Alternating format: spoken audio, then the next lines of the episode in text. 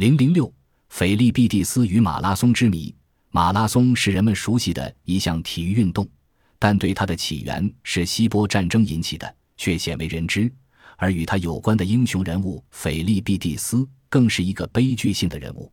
位于现在伊朗高原的波斯帝国，在大流士一世当政时期，对外不断扩张。大约在公元前五百一十四年，大流士一世侵占了爱琴海北岸的色雷斯一带，直接威胁到希腊半岛的各城邦。公元前四百九十二年的春天，波斯帝国派出大批战舰入侵希腊，历史上著名的希波战争爆发。不料波斯舰队在途中遇到了飓风的袭击，三百艘战舰全部沉入海底，两万余名士兵葬身鱼腹。波斯第一次入侵希腊的军事行动就这样失败了。不甘心失败的波斯国王在第二年春天又派出使者来到希腊各城邦，扬言要希腊各城邦的土和水。言外之意是让这些城邦向波斯帝国俯首称臣。有些城邦迫于压力，只得献上土和水表示屈服。但是希腊两个最大的城邦斯巴达和雅典却坚决拒绝。雅典人把波斯的使者扔下了悬崖，斯巴达人则把波斯的使者带到了一口井旁边，对他说：“这里面有土又有水，你尽管下去拿吧。”说完，就把波斯使者推到了井里面。斯巴达和雅典的态度大大激怒了波斯国王，他决定对希腊进行第二次战争。公元前四百九十年。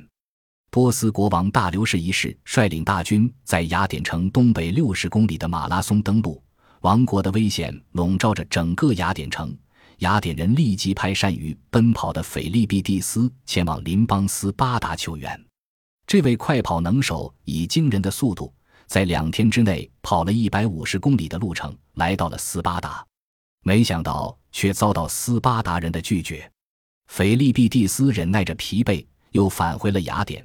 把斯巴达的态度转达给雅典的将军们，雅典的将军们把全体公民组织起来，甚至把监牢的奴隶也释放出来。就这样，也才聚集了一万人的军队。而强大的波斯据说有十万人。雅典的著名统帅米泰亚对战士们说：“雅典城就要沦陷了，你们是想带上奴隶的枷锁，还是要永远做一个自由人？就看今天这一战了。”快要亡国的雅典人斗志昂扬。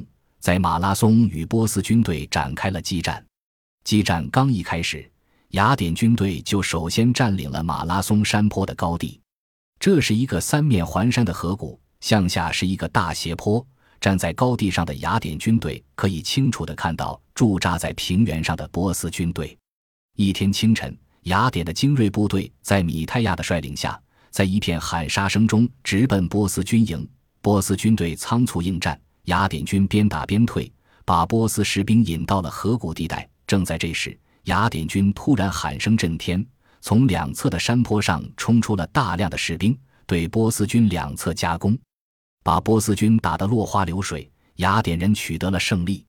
为了把这胜利的消息传到雅典城，米泰亚将军又选中了腓力毕蒂斯。这位长跑能手虽然在战场上受了伤，但还是毅然接受了任务。他以飞快的速度从马拉松跑到了雅典广场，向着焦急的人们说了一句：“大家欢乐吧，我们胜利了！”就倒在地上牺牲了。马拉松战役的胜利，迫使波斯帝国订立了合约，承认小亚细亚各希腊城邦的独立，使希腊摆脱了波斯帝国的奴役，经济上走向繁荣。